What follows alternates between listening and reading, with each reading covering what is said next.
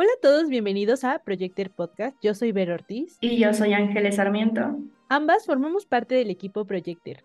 Recuerda que en este podcast hablamos de temas relacionados con bienes raíces, construcción con productos sustentables, entre otras cosas. Encuéntranos en projector.mx. Y en esta ocasión vamos a hablar de un tema muy interesante. ¿Crees que exista una edad ideal para comprar un inmueble? Si es así, ¿cuál sería? ¿Qué estrategias emplea cada generación para adquirir sus bienes? Esto y mucho más vamos a conocer hoy, así que acompáñanos.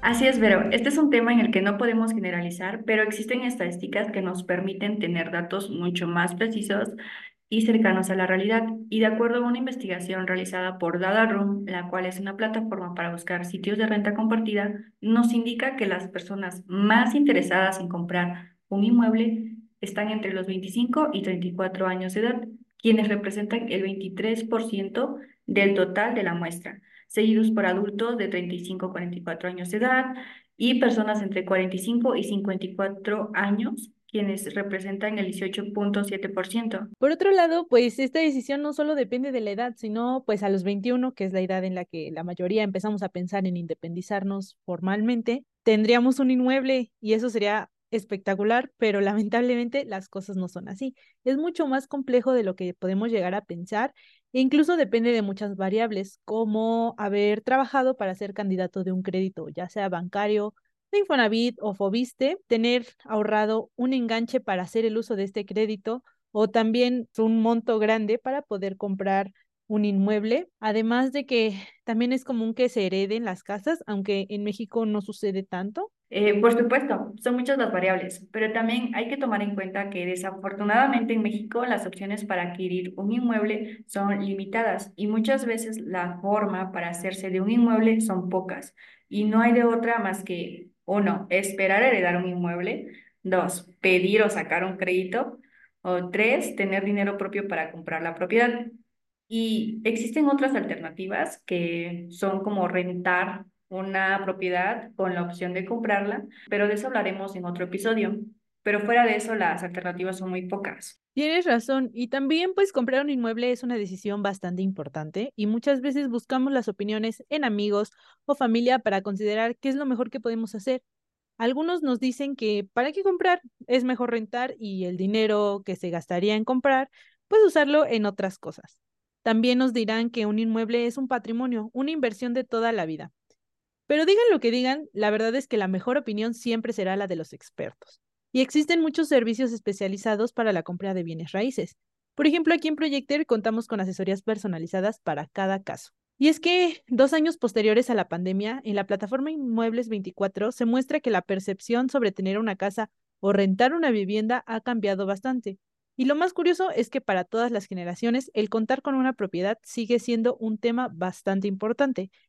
Y al mismo tiempo, la forma de adquirir o dejar en regla los papeles de un inmueble que ya es nuestra propiedad, siguen sin ser una prioridad. Ahora bien, retomemos el tema, ¿cómo hacer para comprar una propiedad? Estas son algunas estrategias que han aplicado otras generaciones y que de alguna forma les han funcionado. Fueron publicadas por el portal antes mencionado. Así que empecemos por generaciones porque cada generación tiene diferentes estrategias de compra. Los centennials, que son el 43% de la muestra. Estos planean hacerse de recursos para su hogar a través de un negocio propio, es decir, que hay un espíritu emprendedor e independiente. Sin embargo, el apostar todo el éxito de un negocio no es una forma de asegurar tu patrimonio. A eso se le llama especulación cuando se espera algo del futuro que no estás 100% seguro de que vaya a suceder. Obviamente, siempre hay un riesgo en este tipo de decisiones y por otro lado, los millennials destacan con tres estrategias. Una tercera parte de ellos piensa en juntar créditos con su pareja, un 27% en hacerlo a través de un fondo de vivienda y un 22% ya cuenta con un ahorro para este fin. En este caso, es una generación que por lo regular tiene acceso al crédito y busca aprovechar y usarlo a su beneficio. Para el 40% de los usuarios de la generación X, el uso de su fondo de vivienda es la estrategia ideal y el otro 28% tiene ahorros en el banco. Finalmente, tan solo 14% de ellos piensa en juntar créditos con su pareja, lo cual pues dice mucho de nuestra situación sentimental. Pero bueno, desafortunadamente aquí la edad es la que nos juega en contra Y no es lo mismo sacar un crédito a los 20 que a los 50. Por supuesto, y bueno, por último tenemos a la generación, eh, a los boomers, que son el 59% de la muestra, los cuales ya tienen ahorros en el banco y lo que buscan es cambiar de vivienda a algo más pequeño o bien una segunda propiedad, porque esta generación está acostumbrada al esfuerzo de su trabajo y a los beneficios a largo plazo, por lo que sus planes son más a futuro independientemente de la edad que tengan. Cuando se habla de un inmueble, escucharás opiniones diversas. Primero, que un inmueble aumenta su valor con el paso del tiempo. Eh, lo cual es parcialmente cierto. A esto se le llama plusvalía, pero no todos los inmuebles son sujetos a plusvalía. Hay inmuebles que al contrario de aumentar su valor, quedan sin interés en el mercado y son abandonados. La plusvalía depende de varios temas que platicaremos en otro episodio, pero involucra temas de ubicación, servicios, comunidad, entre otros. Y otra opinión que escucharás al momento en el que te interesas por comprar un inmueble ya sea de parte de tus papás, sus tíos, abuelos o amigos, es que siempre mencionan que un inmueble pues es una inversión que debes realizar en la vida.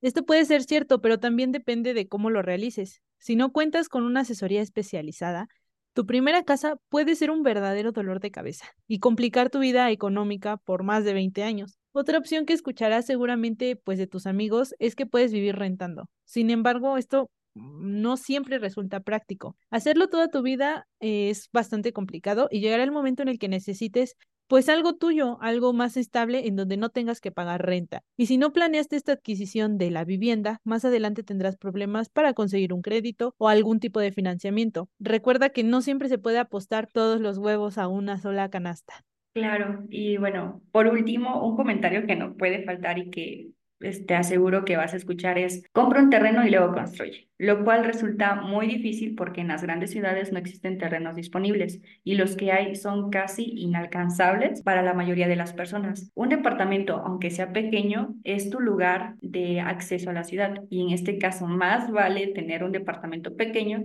que casa grande a las orillas de la ciudad. Eso sí, por hoy es todo y gracias por escucharnos. La verdad es que este tema resulta bastante interesante, sobre todo pues para los que no estamos tan familiarizados con el mundo de la inmobiliaria, de las rentas, de las compras. Entonces, el comenzar a planificar todo esto desde un buen tiempo nos permite prepararnos a futuro. Como ya lo mencionamos, aquí en Projector contamos con un sistema de asesoría que te permite pues tomar la mejor decisión para tu futuro. Recuerda que en Projector te ayudamos con todo lo relacionado a compra, venta, renta de inmuebles y construcción con productos ecológicos y alternativos. Encuéntranos en projector.mx. Nos escucharemos la siguiente semana con otro episodio. Nosotros somos Projector. Hacemos proyectos.